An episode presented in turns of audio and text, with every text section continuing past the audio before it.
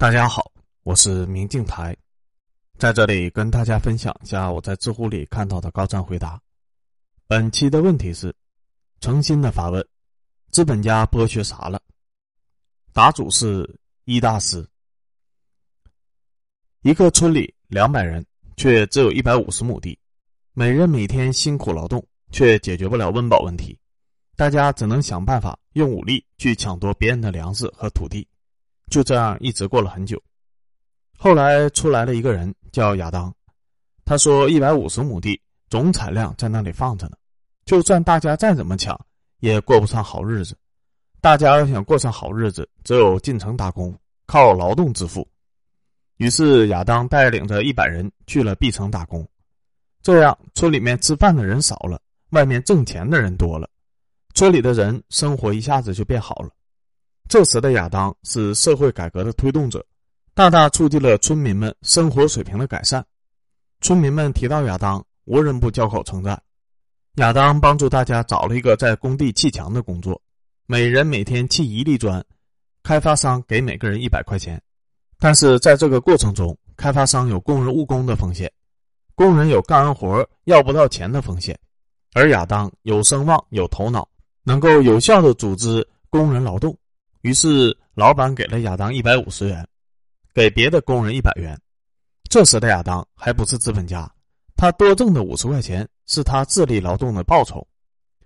后来，亚当跟开发商商量：“你把这些一万立方米砌墙的工程直接一百万包给我，盈亏都由我自己承担，工人的钱也不用找你要。”老板非常高兴的同意了。亚当给每个工人八十元，但是亚当改进了施工的技术。每个工人每天能砌两粒砖了，挣到了一百六十元，而亚当在每个工人的头上能抽掉二十的差价，每天能挣两千。但是这二十元并不全部是剩余价值，因为亚当在这个过程中提供了技术，提供了管理。这时的亚当已经是个资本家了，但是此时的亚当还是一个对社会有利的资本家，因为他改进了施工技术，他多挣钱，下边的工人也多挣钱。整个社会的财富也在迅速的增加，很多人对资本主义社会的赞美就停留在这个阶段了。马克思在《共产党宣言》中也用大篇幅对资本主义创造财富的能力进行了赞美。再后来，亚当发现越来越多的人都学会了他的技术，砌墙的价格已经从一粒一百降到了一粒八十。亚当从一个工人手里面抽二十已经抽不动了。不过这时亚当还有一手。他因为干了很多年的砌筑，有了很多的资本，所以他对开发商提出：“我可以等你把房子卖完了再收钱，这样你一分钱都不用花。”而别的工人和小老板根本就没有垫资几年的能力，所以只能放弃，或者到亚当手里面打工，从自己挣到的一百元中抽掉二十元给亚当。不过此时的亚当二十块钱也不是他的剩余价值，因为亚当此时能够垫付大家的工资。承担要不到工程款的风险，是有资本成本和风险成本的。此时的亚当已经是一位金融资本家了，但是他对社会还是有贡献的。由于亚当的垫付，那些没有资金盖房子的开发商也能盖得动房子了，B 市的市场环境得到了巨大的改善。高深一点的对资本主义的赞美就停留在这一阶段，而亚当手下的工人随着收入的增高。也想离开农村的老家到城里面买房子，所以他们的工作积极性非常高，每天能砌四粒砖。此时亚当一粒只给他们六十元，但是他们每天能挣到两百四十元，还是比以前多多了。不过工人因为工作的时间长了，工人并没有因为工资的增长而感到幸福感增加。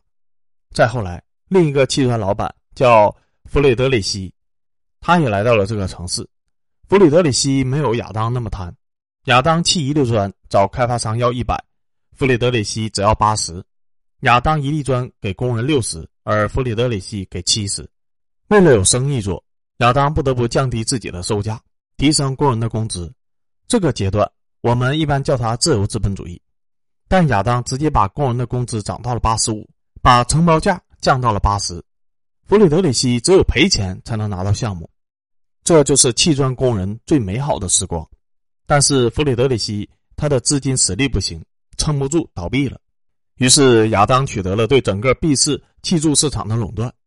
后来，亚当又把业务扩展到了别的城市，利用自己的技术和资金优势，打垮了 A 市、C 市、D 市、E 市，还有 F 市的砌墙公司，垄断了这几个市的砌墙市场。不久，亚当把承包价格再次提升到了一百，工人的工资降到了五十。一般这个阶段，我们叫它垄断资本主义。而此时的亚当，由于市场稳固了，就把公司交给职业经理人管理。他每天就是吃喝玩乐，带着女秘书游山玩水，但是还是能赚得盆满钵满。亚当的工人依然只能挣每立方五十元的工资，所以怨气很大。不过亚当告诉他们：“你忘了你们以前在村里每个人不到一亩地时候的苦日子了吗？现在不比那时候好多了吗？”他还说：“你们知道我每天为了让这几万工人有活干，压力有多大吗？我最后悔的决定就是带家乡的农民进城打工。”他又说：“你们嫌我黑，抽的多，你们可以自己去找开发商接活啊。你们要是能忍受几年不开工资就可以。不过你们可千万不要用我的发明的砌砖技术，否则我会告你们侵权的。”此时的亚当已经是一个纯粹的。依靠剥削压迫工人的大资本家了，很多人批判和痛恨的资本家就是这个时候的亚当，但其实这时候的亚当还不是对社会危害最大的资本家。不久，B 市一个天才发明了新的砌墙技术，每人每天能砌十粒砖了，导致砌砖的价格大大的降低了。于是亚当立马对这个天才进行了专利索赔，因为亚当在 B 市一手遮天，最终这个天才败诉，倾家荡产。于是，B 市就再也没有出过能够改进砌墙技术的天才。同时，亚当严密封锁自己的砌墙技术。如果有别的砌墙公司学了他的技术，他就会立马联合专利局对这个公司进行打击。这时的亚当已经是一个十足的反动资本家了，他已经是阻碍社会进步的绊脚石了。当然，生产力在进步，于是精彩的故事开始了。有时间再更新。以上内容更新于二零二二年四月九日。由于发布时没有想到这么火，所以语言简陋。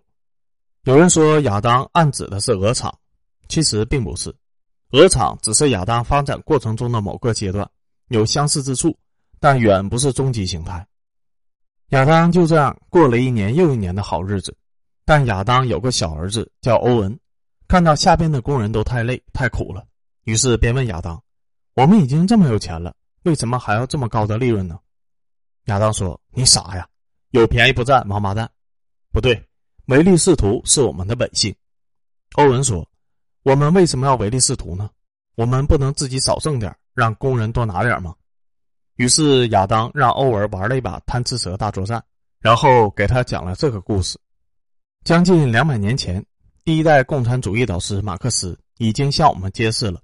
社会发展的深层次的逻辑和统治阶级剥削的方式，但是因为过去几十年特殊历史时期经济的高速发展，让很多人对这些观点都嗤之以鼻。在我上大学的时候，是这股风气的巅峰。不光马克思主义被很多人称之为脱离实际的空想、一厢情愿的骗局，连我们的革命导师毛泽东主席都被一些人变着花样的黑。我提炼了一下他们的基本观点如下。一社会是人人平等的，只要你有能力，足够努力，就有机会赚大钱，成为富人。穷人都是因为自己不努力才贫穷的。二一个充分竞争的社会，才能提高大家的积极性。三富人中也有很多好人，穷人中也有很多坏人。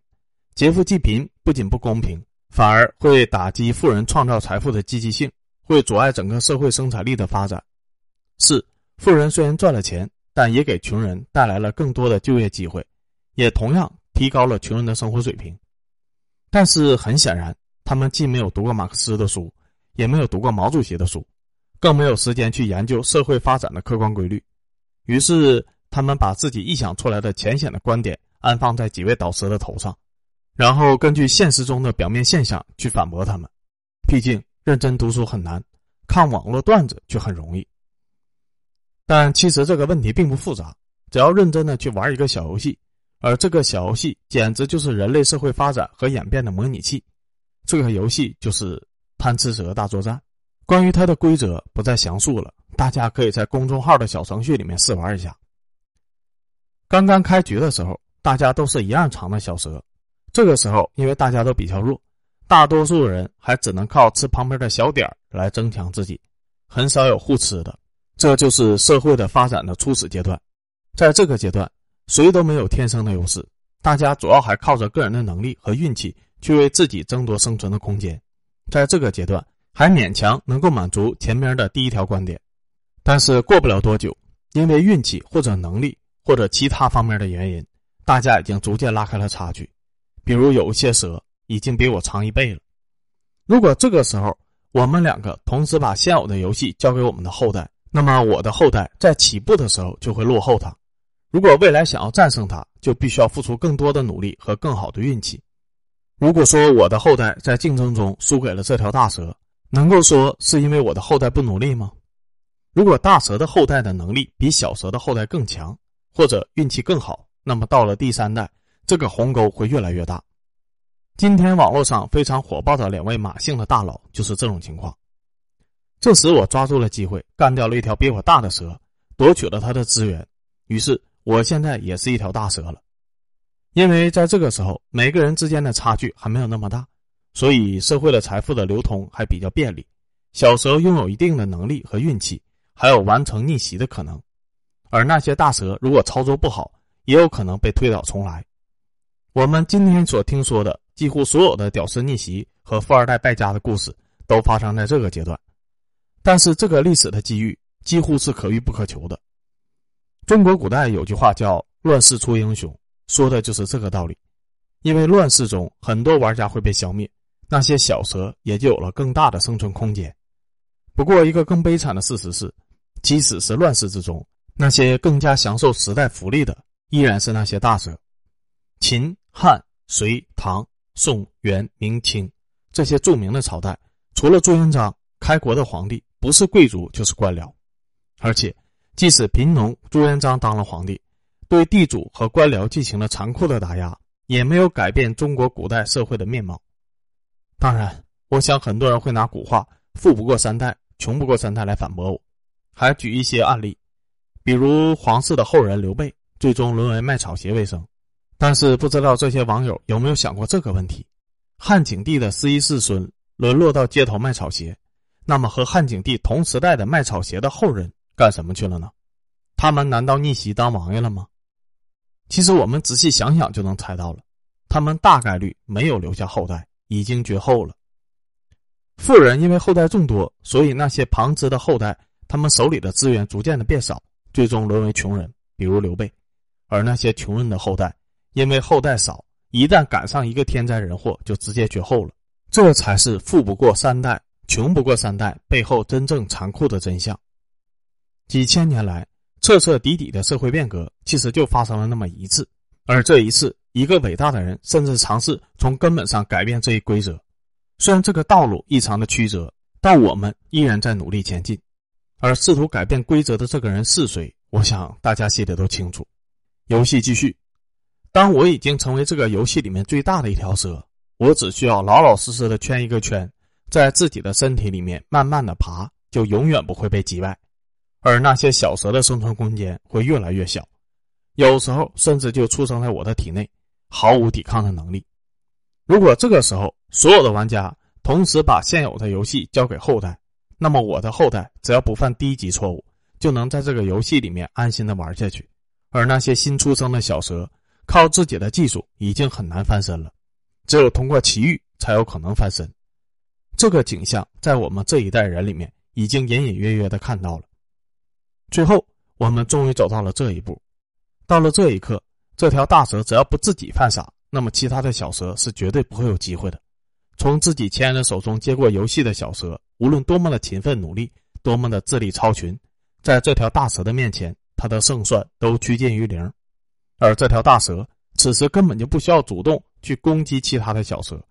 它只需要慢慢的扩张自己的生存空间，自然会有其他的小蛇撞到它的身上，成为它的食物。那些小蛇每天都能够做的，就是通过努力吃掉其他的小蛇，存活更长的时间，但最终仍然逃脱不了变成大蛇肥料的命运。此时再回头看第一个问题，还有人相信最后被吃掉的小蛇是因为自己不够努力吗？此时这个游戏的规则依然平衡，没有人规定大蛇不会死亡，也没有人规定小蛇不能长大。但你认为此时的游戏还是公平的吗？这是资本主义社会几百年来编织的一个美好的故事。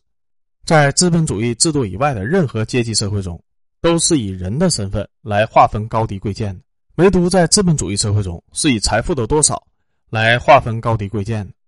理论上，任何人都可以通过努力来积累财富，这也是他们宣称自己是平等、自由、博爱的根源。但看了三明的游戏，你还相信这个故事吗？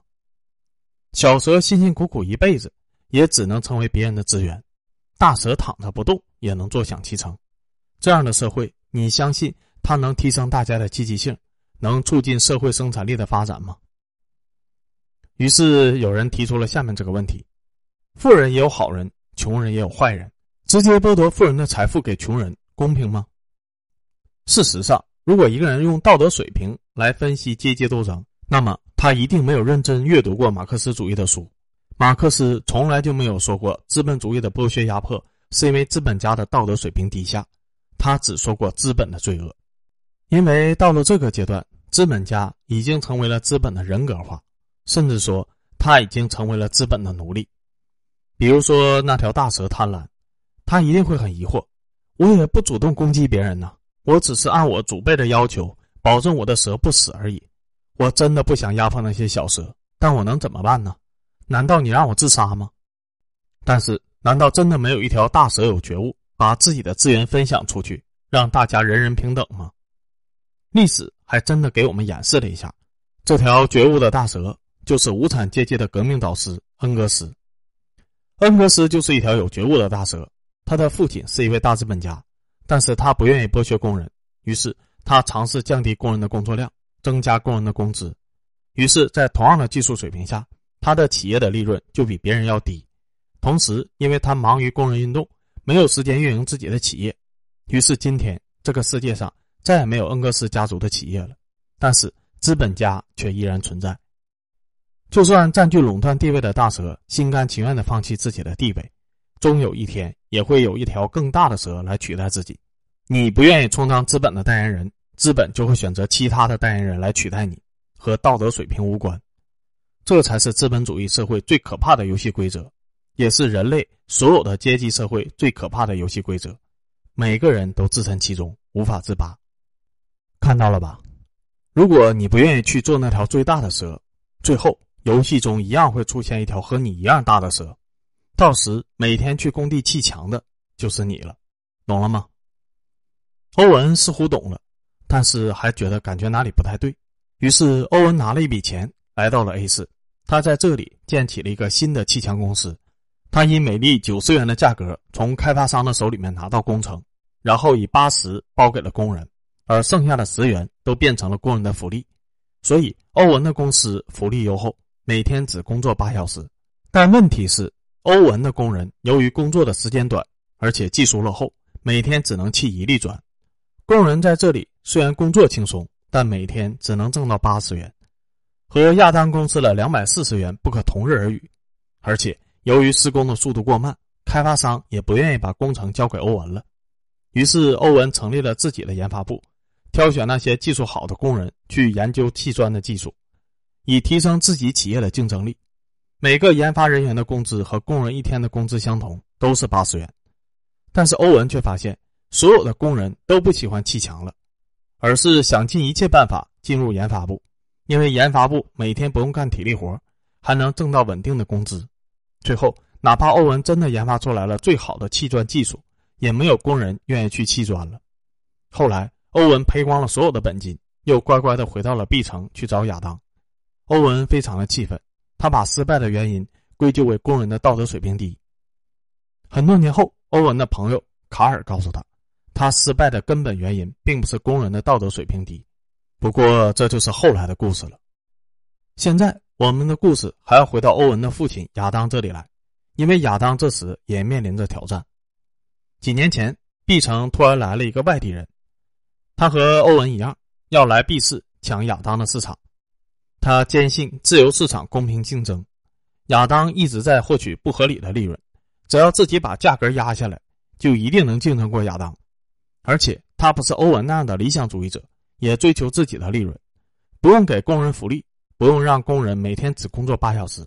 而且他很早就学会了每天砌四粒砖的技术。但是不久，他发现了一件事情，就是这个城市里面的工人已经和亚当合作的太久了，就算他给工资高一些，也没有人愿意离开亚当。而这个城市的开发商，同样的也和亚当合作的太久了，就算他砌砖的价格低一些，开发商还是愿意选择亚当。他想竞争，只能去抢占新的市场，可放眼望去，却发现整个城市的砌砖市场都被亚当占领了。于是他只能继续压低价格，抬高工资，才能够从亚当手里面抢夺市场和工人。所幸他傍上了巨富巴菲特，有充足的资金。不过，开工第二天，他就收到了法院的传票，告他侵犯了亚当的砌砖技术。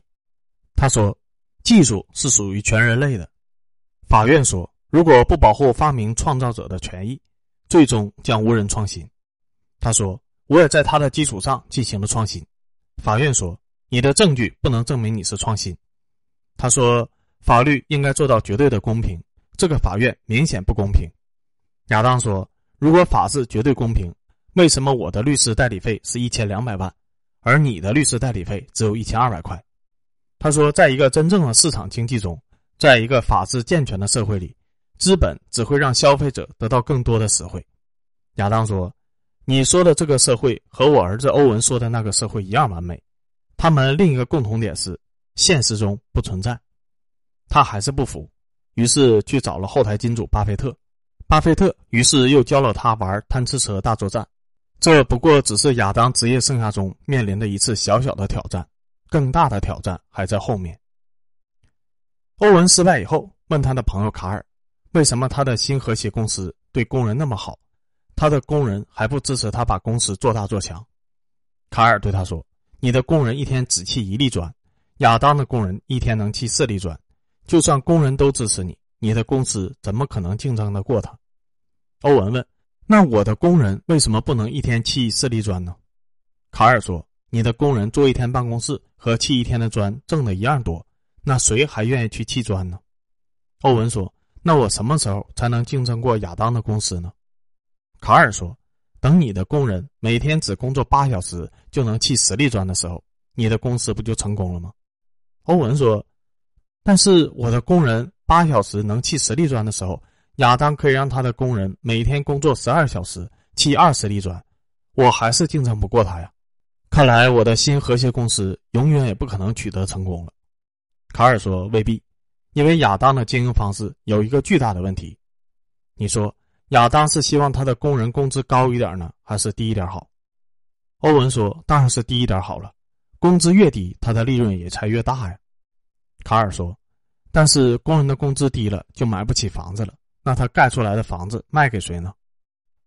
卡尔继续说：“要是房子卖不出去，开发商没有钱，亚当也没有钱，最后的结局就是大家一起破产。”欧文说：“他们破产了，工人没有工资了，不就更买不起房子了吗？”卡尔说：“所以亚当的企业将来一定会陷入危机。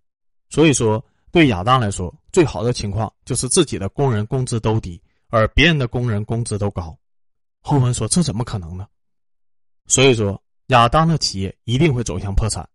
当然，后来一定会有新的亚当出现，如此这样的循环，直到有一天八小时就能砌十粒砖，每个人都能住上大房子，那时新和谐公司就成功了。卡尔算准了亚当的结局，但却没有想到亚当要比他想象的要强大的多，手段也多得多。果然，不久亚当的公司就出现了卡尔所说的情况。开发商的老板乔治非常的着急，找到亚当汇报。亚当说：“不要紧，你忘了咱们村里面还有一百个人没有出来打工吗？凭现在的技术，有十个人种地就够大家吃了。把剩下的九十人都赶到城里面都买房子，那不就完了吗？他们没有钱不要紧，可以来我这里当砌砖的工人。”于是亚当和乔治采用各种手段，逼迫农民进城打工买房，而农民剩下的土地正好可以用来开砖厂。于是，后来有人称为这场运动为“专吃人”的圈地运动。就这样，亚当和乔治又大赚了一笔。但是乡下的农民的人数这是有限的。过了几年，再也没有农民进城买房了，亚当和乔治的产业又陷入了危机。不过这依然没有难倒亚当。聪明的亚当又想到了一招，让自己的工人的工资变低，而别人的工人的工资增加，不就得了吗？乔治以为亚当疯了，这怎么可能呢？亚当说，在离咱们城市很远的地方，还有一座城市，人口是咱们的十几倍。而且他们没有多少的房子，你可以去那里搞开发。我继续砌砖，那不就完了吗？而且你可以把房价设置成这里的两倍，然后你把砌砖的活也一粒二百给我。乔治说：“你太黑了。”然后你再把砌砖的活一粒五十包给工人，你能挣到一百五了。亚当说：“五十？怎么可能呢？一粒十块钱，多一分也没有。”乔治说：“一粒十块钱。”怎么能买得起我们这两倍价格的房子呢？亚当说：“我早就查过了，这个城市的人口中有百分之九十都是穷人，他们一天有十块钱就能够满足了。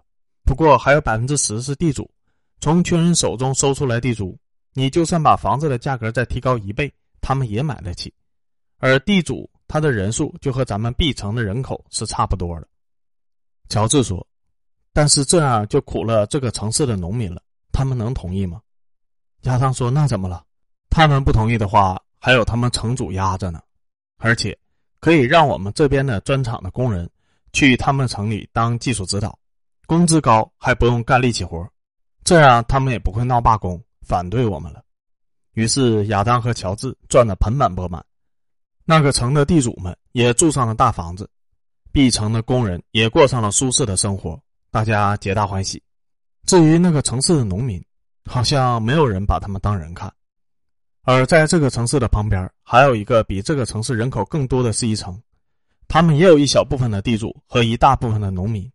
可惜西城的地主们就喜欢住木头做的美丽的房子，不喜欢住砖砌的房子，而且他们非常排斥亚当和乔治，不想让他们来西城盖房子。于是亚当和乔治说：“你不是手下有一个叫做约翰的吗？”让他去把西城不同意我们搞开放的人都给打一顿，逼迫他们同意我们开发，不就完了吗？没想到西城虽然人多，但是战斗力却很差，很快就被约翰打得稀里哗啦。于是乔治和亚当如愿得到了到西城开发房地产的权利。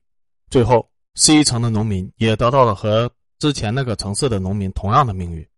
到这个时候，亚当和乔治的生意终于做到了最顶峰。全世界的工人和农民都在为乔治和亚当的公司服务，不过更大的麻烦还在后面。亚当的一位朋友埃隆问亚当：“有人说你再有钱也不是 B 城实力最强的，只要市长下一个文件就可以让你破产。”亚当说：“我是他们的财神爷，他们怎么会为了这几年的信任而得罪了我呢？再说你忘了，市长会换人，但是我们是不会换老板的。”如果他不配合我们，我们就支持他的反对者竞选市长，不就完了吗？你以为维多利亚是怎么当的市长？没有我们的资金支持，她一个女的怎么能坐稳市长的位置呢？艾隆说：“这么说，你比市长还要厉害吗？”亚当说：“也不能这么说，这种观点还是有好处的。你可以告诉那些工人，剥削他们的不是我，而是维多利亚，让他们去反对维多利亚就可以了。如果他顶不住了，我们就再推一个市长去竞选。”艾隆问：“但是如果一个城市永远都不换市长怎么办呢？”亚当说：“绝对不允许。如果那样，那我们就抹黑他，鼓动他的手下的市民去反对他，让他们实行和我们一样的制度。”艾隆说：“如果我们的实力不够怎么办呢？”亚当说：“那没事啊，我们就在他们的城市开一个砌砖的分公司，免费送给他，让他当老板，只要他不和我们作对就可以。到时你就会发现，他表面上是市长。”实际上就是一个建筑公司的老板。据说这个手段直到今天亚当还在用着。有一天，卡尔和他的朋友弗里德里希一起交流。弗里德里希对卡尔说：“现在 B 城的工人们的生活比之前生活的更好了，亚当的公司更加强大了。欧文的新和谐公司估计再也没有指望了。”卡尔说：“他的新和谐公司肯定没有指望了，不过亚当的公司也不会永远这么强大下去的。”总有一天会垮掉。弗里德里希问：“为什么呢？”现在 B 城的工人都很支持他，他已经成为了大家的偶像了，连小学生都以他为荣，立志将来要成为像亚当一样成功的人。卡尔说：“但是 B 城的工人过得越好，I 城和 C 城的人呢？他们难道就该天生做牛做马，为别人服务吗？一旦有一天他们想明白了，B 城的好日子也就到头了，亚当的好日子也就到头了。”弗里德里希说：“哈哈，那时候他们会把亚当吊路灯上吧？全世界的工人都能过上好日子了。”卡尔说：“亚当是肯定会被吊上路灯的。”不过，全世界的工人想要过上好日子，还是没那么简单的。为什么呢？卡尔说：“因为那时候还会产生新的亚当，这个亚当可能会比之前的亚当更加的强大。”弗里德里希说：“那什么时候全世界的工人才能过上幸福的生活呢？”卡尔说：“等到我们的施工技术有更大的进步，那时候我们的工人不需要亚当，也不需要乔治，靠自己就能盖大房子。”那时候我们就能过上幸福的生活了，亚当和乔治就自然没有用了。弗里德里希说：“要是这么说的话，最早赶走亚当的城市应该是现在技术最发达的 B 城了。”卡尔说：“是的，不过未来有什么变化，谁会知道呢？”就在卡尔和弗里德里希对话的时候，亚当的一个儿子汉密尔顿在 A 城开了家分公司。A 城的土地比 B 城大得多。人口也比 B 城大得多，汉密尔顿很有经济头脑，同时又继承了亚当发明的技术。很快，他的分公司的规模已经超过了亚当的总部。据说他现在和 A 城的市长山姆勾搭在一起，正闹着要和亚当分家呢。未来，他将是一个比亚当更加强大的对手。其实这篇文章并没有写完，它还在持续的更新，只是不知道什么时候才能更新完。